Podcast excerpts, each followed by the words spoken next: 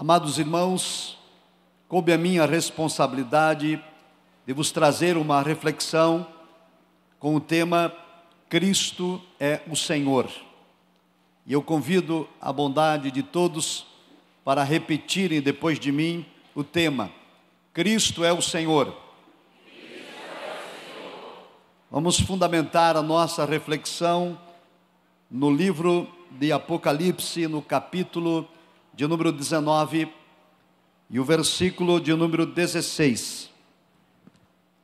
Eu vou ler uma primeira vez e depois eu conto com a cooperação de todos para recitarmos o versículo juntos.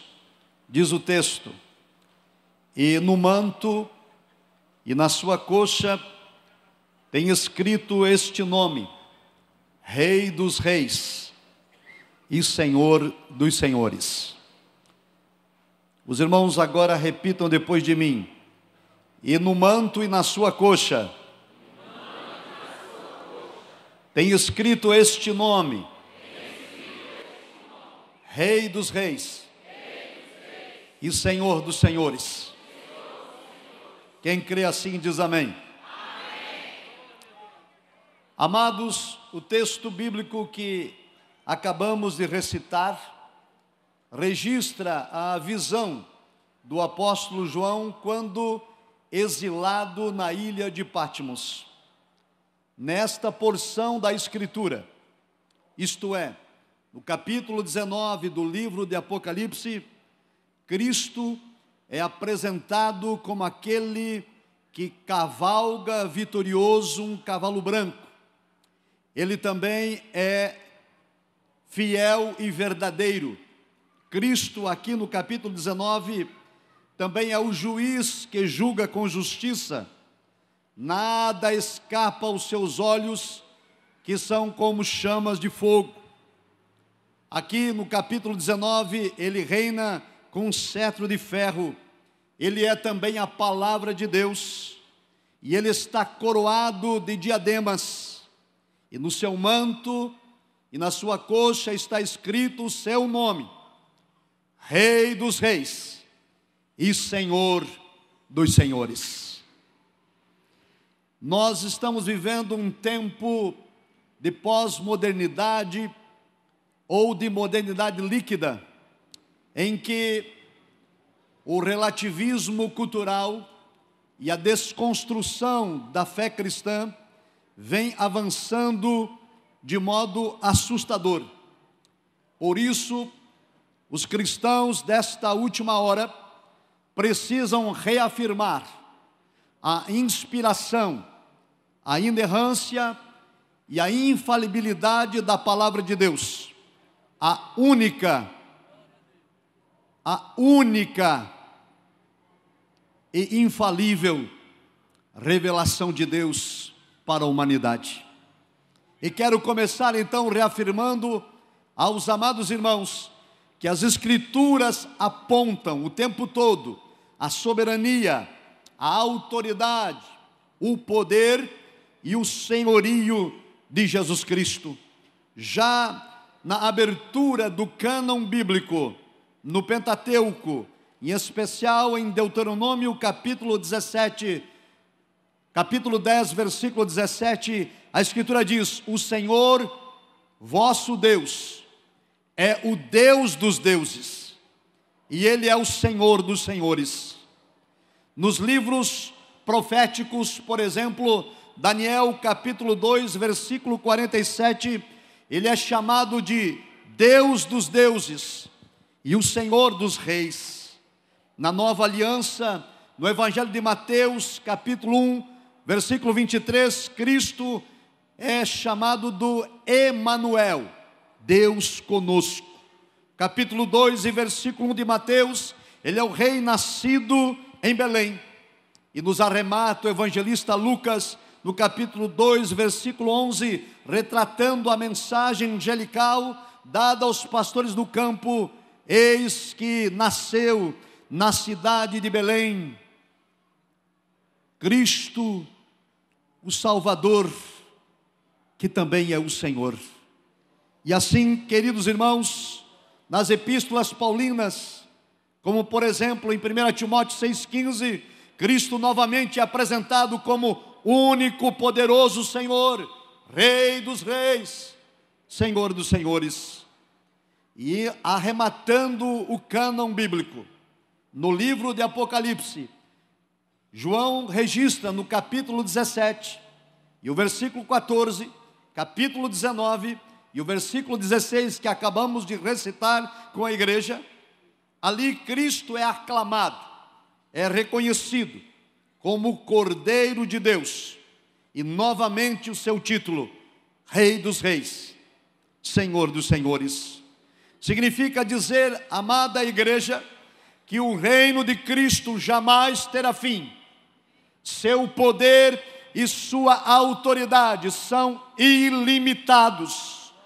O poder de Cristo e o seu senhorio jamais poderá ser resistido, ele jamais poderá ser impedido, ele jamais poderá ser anulado. No sermão do Pentecostes, pregado pelo apóstolo Pedro e registrado em Atos, capítulo 2, versículo 36, dizia o apóstolo: Este que Jesus, que foi crucificado, Deus o ressuscitou dentre os mortos e ele foi constituído por Deus Senhor e Cristo, Salvador de toda a humanidade. Bendito seja o nome do Senhor.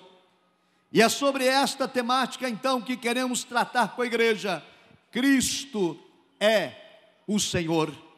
O senhorio de Cristo indica seu total domínio seu absoluto poder sobre todas as obras criadas, tanto nos céus como na terra. O evangelista João, no capítulo 1 e o versículo de número 3, ele diz que todas as coisas foram feitas por ele, e sem ele, nada do que foi feito se fez. O evangelista Mateus assevera que todas as profecias messiânicas se cumprem com o nascimento de Jesus. Segundo as Escrituras, ele foi concebido pelo Espírito Santo no ventre da Virgem Maria para ser o Salvador da humanidade, o Emanuel, o Deus conosco. E esta é uma verdade incontestável. Não importa a cultura, não importa a ideologia, não importa a desconstrução, não importam os ataques, Jesus Cristo é o Filho de Deus, ele é o Filho do Altíssimo, ele foi concebido por obra do Espírito Santo, e conforme diz João no capítulo 1, versículo 14, ele é o Verbo que se fez carne e habitou no meio de nós. Aleluia. Significa dizer, amados, que o Verbo divino, o Filho de Deus, o Filho do Altíssimo, agora é divino e humano. Sua encarnação se fez necessária para satisfazer a justiça de Deus. O pecado entrou no mundo por um homem, Adão, assim tinha de ser vencido por um outro homem, Jesus. Ele, Cristo, participou da nossa natureza para expiar os nossos pecados. Hebreus capítulo 2 e o versículo 17, a Escritura diz: Convinha que ele em tudo fosse semelhante aos irmãos, para ser misericordioso e fiel sumo sacerdote naquilo que é de Deus, para expiar os pecados do povo, por quê? Naquilo que ele mesmo sendo tentado padeceu, pode socorrer os que também hoje são tentados. O nosso sumo sacerdote, Cristo Jesus, É o Senhor que se compadece das nossas necessidades, das nossas fraquezas, e o seu sangue remidor, vertido na cruz do Calvário, nos purifica de todo o pecado. E amados, nesta missão que recebera do Pai, ele foi vitorioso. Ele venceu a morte. A sepultura não pôde detê-lo. Ele ressuscitou ao terceiro dia e está sentado à destra de Deus o Pai e intercede por nós. Ele próprio declarou que fazia parte um plano eterno do Pai.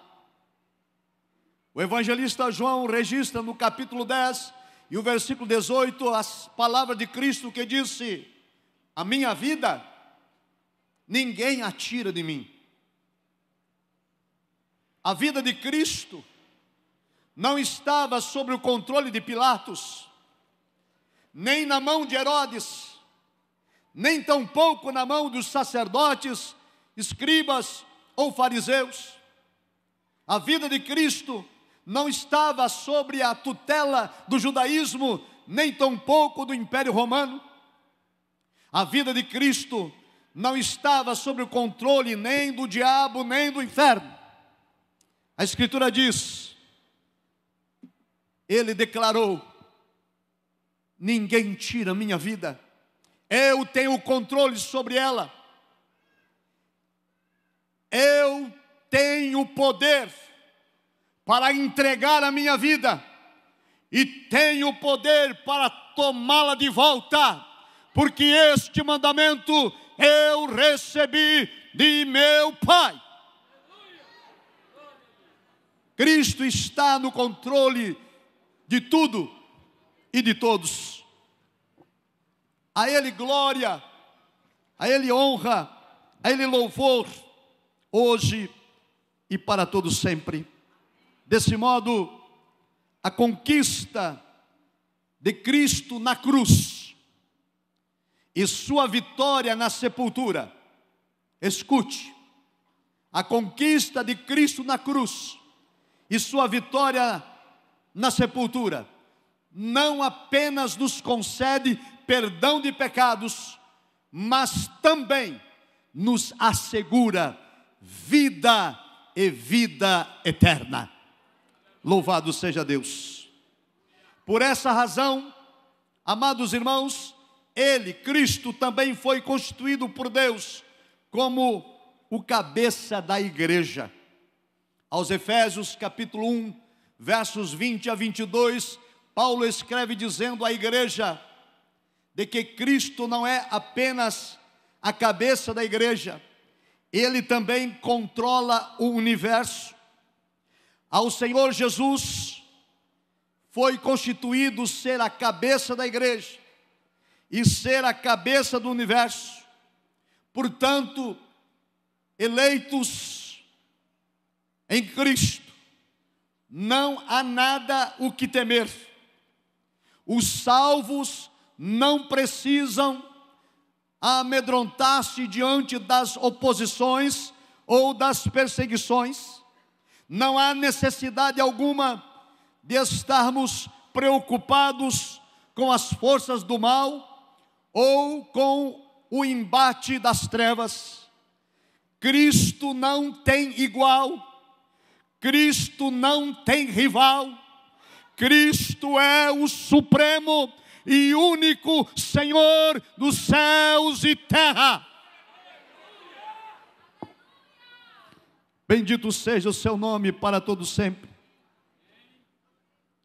Ainda escrevendo aos Efésios, capítulo 1, versículo 21, o apóstolo Paulo nos assevera uma verdade espiritual do qual a igreja precisa estar confiada.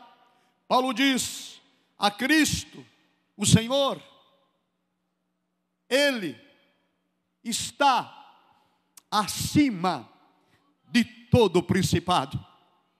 Cristo está acima de todo poder, Cristo está acima de todo domínio, Cristo está acima de todo nome que se nomeia, não só neste século, mas também no século vindouro. Deus exaltou a Cristo soberanamente e o colocou como a cabeça da igreja, acima de tudo e de todos e portanto ninguém, absolutamente ninguém, vai poder deter a marcha da igreja de Cristo Jesus, que foi comprada com seu sangue no Calvário. O apóstolo Paulo nos diz mais, ele diz que o Pai fez Cristo se assentar à sua direita nos céus Significa que Cristo foi investido com senhorio soberano. Cristo foi investido de domínio universal. A sua entronização no lugar de maior honra à direita do Pai sinaliza o seu poderio e nos faz lembrar de suas palavras após a ressurreição, registradas em Mateus 28, 18, quando Cristo disse: É-me dado todo o poder, é-me dada toda a autoridade, tanto nos céus como na terra. E essa vitória, igreja, de Cristo sobre a morte, esta vitória de Cristo sobre as trevas, repito, esta vitória foi conquistada e também está assegurada à igreja eleita, aos remidos cujos nomes estão escritos no livro da vida. Assim, tanto a ressurreição de Cristo, quanto a sua ascensão aos céus e o seu reinado, são obras do poder do Pai que estão disponíveis à igreja, que é o corpo de Cristo na terra. Das bênçãos espirituais que Cristo as conquistou, também as transferiu para a igreja. Desse modo, então, o apóstolo Paulo nos orienta, quando escreve a Timóteo na primeira carta, capítulo 3, versículo 15, de como convém andar na casa de Deus, que é a igreja do Deus vivo. Aqui, o texto paulino nos assegura que a igreja do Deus vivo é a coluna e a firmeza da verdade. Nesta metáfora, a igreja é o fundamento que sustenta a verdade. Significa, queridos irmãos, que a igreja foi constituída por Deus como a guardiã da verdade revelada por Deus. Implica dizer então que essa verdade, que é o Evangelho de Cristo, que são as boas novas da salvação, que são as doutrinas imutáveis, são de responsabilidade da igreja de a preservar, de crer, de praticar, de anunciar e de a proclamar em todo o mundo. É nossa grande responsabilidade anunciar o Evangelho do Reino, a grande comissão instituída por Cristo, registrada em Mateus 28, 20 e 21, quando diz: Ide por todo o mundo e pregai o Evangelho a toda criatura batizando-os em nome do Pai e do Filho e do Espírito Santo e ensinando-os a guardar todas as coisas que eu vos tenho mandado. E disse Cristo: Eu estarei convosco todos os dias até na consumação dos séculos. Ninguém pode barrar, repito, a marcha do povo de Deus. Vamos, aleluia, nesta última hora, levantar a espada do Espírito, que é a palavra, proclamá-la aos quatro cantos, e a palavra de Deus anunciada, fiel e verdadeira, não voltará vazia. Assim, amados, o zelo pela verdade deve começar por nós. Os líderes devem ser irrepreensíveis. Os líderes devem ser capazes de repudiar as heresias. Os líderes devem ser capazes de oferecer repulsa aos falsos mestres. O apóstolo Paulo, quando escreve a igreja na Galácia, enfrenta heresias, doutrinas falsas, enfrenta falsos irmãos, e ele escreve no capítulo 2 e o versículo 5 o seguinte: ele disse: Eu nunca cedi às pressões dos falsos irmãos, para que a verdade do Evangelho fosse preservada.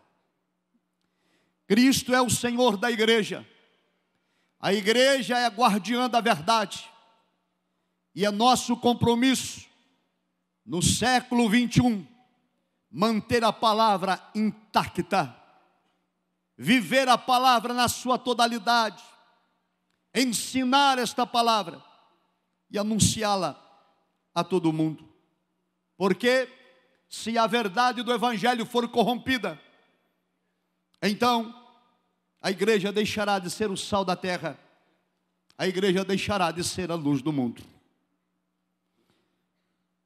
Em Efésios capítulo 5, versículo 26, Paulo nos dá uma clara noção do propósito de Cristo ao instituir a igreja como guardiã e também o propósito de Cristo em preparar esta igreja para o seu retorno. O texto diz que o Senhor morreu pela igreja, se entregou por ela para a santificar, tendo-a purificada pela lavagem da água pela palavra. O texto bíblico mostra que na regeneração Cristo nos purifica do pecado e lá no Calvário já estava incluído a nossa santificação. Aqui, em especial, a lavagem da água é usada de forma figurada e simboliza, dentre outros aspectos, a palavra de Deus, que opera limpeza espiritual. A fé vem pelo ouvir, e ouvir da palavra é o ensino bíblico que transforma vidas. É a mensagem cristocêntrica que convence os pecadores por meio da ação do Espírito Santo. E foi nesse sentido que Cristo fez a oração sacerdotal, registrada em João 17, 17, quando disse: Pai, santifica-os na verdade, a tua palavra é a verdade a palavra de Deus é a única verdade, ela é a verdade absoluta.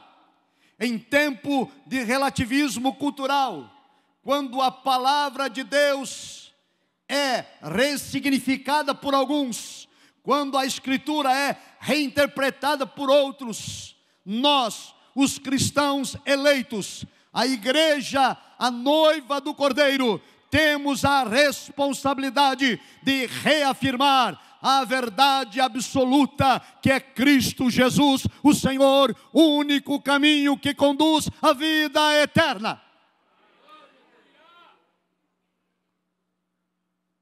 A santificação faz parte desse processo. É o ato de viver separado do pecado. 1 de Pedro 1,15 nos diz o apóstolo, mas como é santo aquele que vos chamou, sede vós também santos em toda a vossa maneira de viver. Em Hebreus 12, 14, o escritor diz: Segui a paz com todos e a santificação, sem a qual ninguém verá o Senhor. Esse processo de santificação, ele é contínuo, vai ocorrer até o dia da glorificação, quando Cristo vier buscar a sua igreja. Romanos 6, 22, permitam-me recitá-lo, igreja. Paulo disse: agora, já libertos do pecado, agora feitos servos de Deus, tendes o vosso fruto para santificação. E por fim a vida eterna. A santificação que Cristo requer da igreja. Tem como propósito preparar uma noiva gloriosa, sem mácula, sem ruga, nem coisa alguma semelhante, uma noiva santa, irrepreensível. A igreja é comparada como a noiva de Cristo. E é Cristo quem prepara esta noiva para a festa nupcial, para as bodas do Cordeiro. E durante esta espera, o próprio Cristo, por meio do Espírito Santo, é quem santifica a igreja para apresentá-la a si mesmo totalmente pura. A ausência de mácula e de ruga significa sem nenhuma mancha moral, sem nenhuma mancha espiritual e é vestida desta grandeza de pureza, que a igreja santa e imaculada terá acesso às bodas do Cordeiro e estaremos para todos sempre com o Senhor Jesus Cristo. Porém, nos dias em que vivemos, a pós-modernidade, o hedonismo, o narcisismo, o egocentrismo, a desconstrução da fé, as ideologias têm provocado um estrago, afastado alguns do caminho,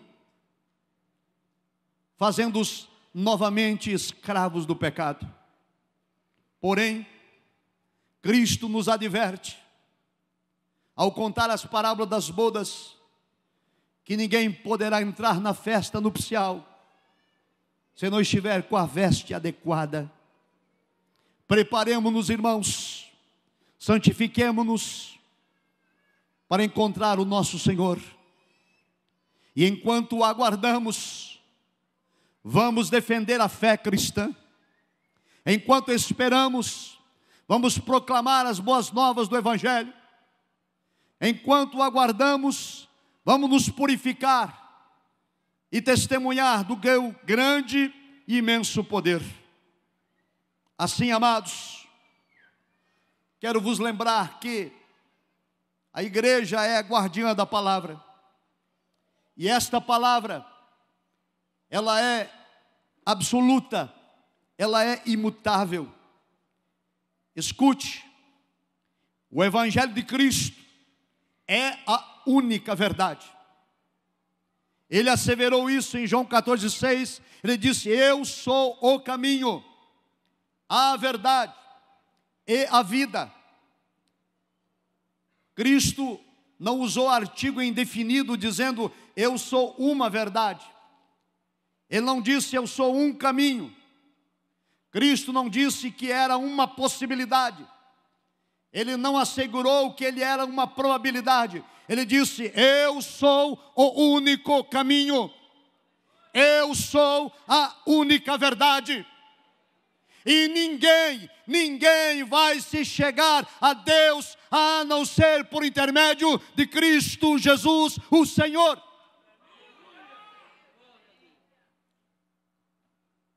Amados, então a igreja é a fiel depositária desta mensagem. A igreja é despenseira da mensagem da redenção. A igreja é responsável em manter a sã doutrina. Durante o retorno, ou a espera do retorno de Cristo, nós temos o dever de manter irrestrita lealdade. Por conseguinte, esse compromisso é inegociável.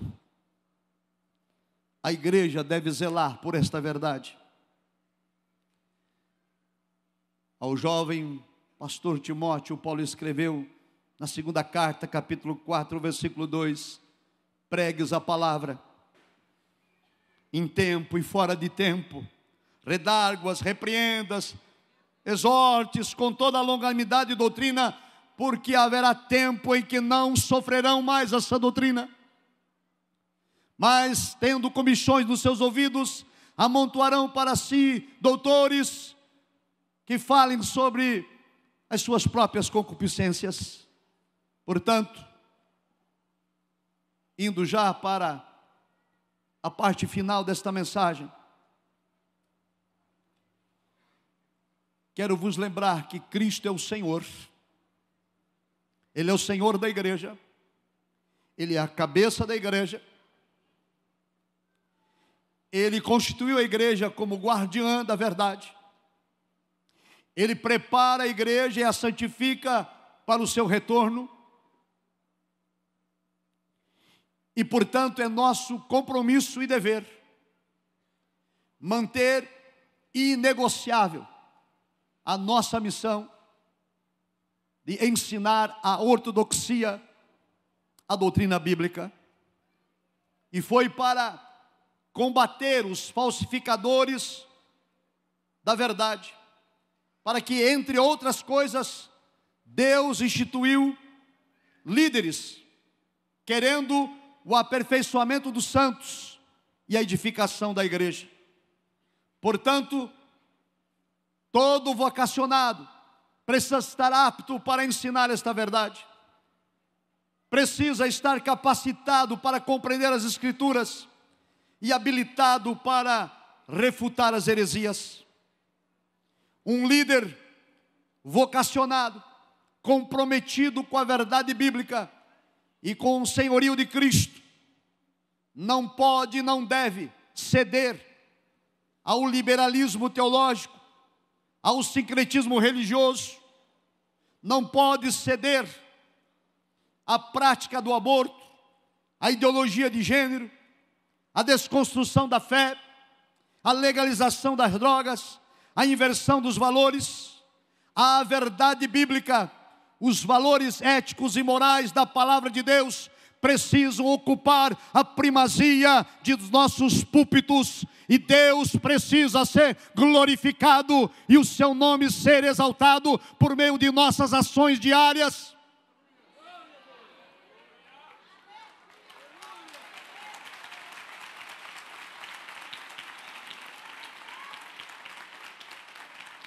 Aleluia.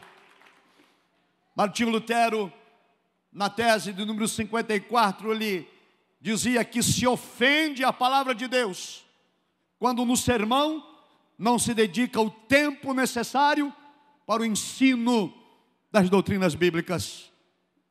Não ensinar as escrituras, portanto, ou relativizar suas doutrinas, ou fazer concessões ao pecado, equivale fazer a igreja refém da secularização não podemos jamais relativizar a Escritura, nem para agradar este ou aquele, e nem para incluir ou agregar na igreja os que não querem compromisso real e verdadeiro com Cristo o Senhor.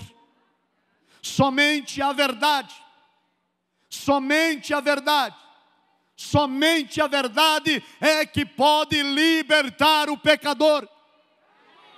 Somente a verdade pode transformar uma nação. Somente a verdade pode mudar o curso da história. Cristo disse em João 8,32: Conhecereis a verdade, e a verdade vos libertará. Por isso, a Escritura adverte a igreja: não ensinar outra doutrina. A Escritura ratifica que há só um mediador entre Deus e os homens: Jesus Cristo. Atos 4,12, a Escritura diz: não há salvação fora de Cristo. Cristo é o único caminho, somente Ele é o Senhor.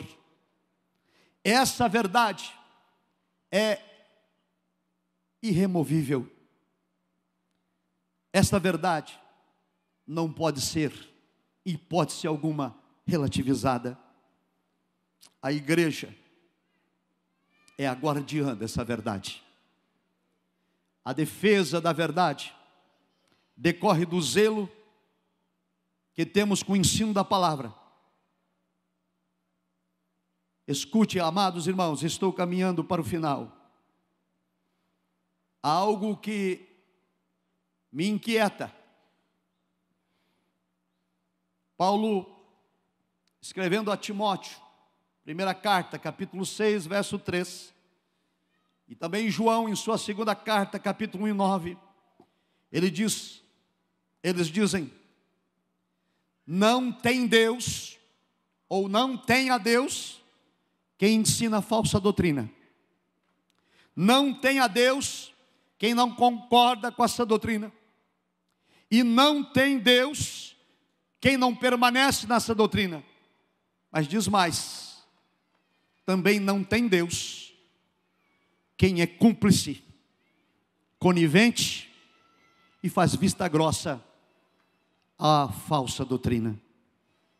Por isso, a igreja odierna, guardiã da verdade, de que Cristo é o Senhor e o único caminho, não deve temer o patrulhamento ideológico. A igreja não pode ficar refém do politicamente correto.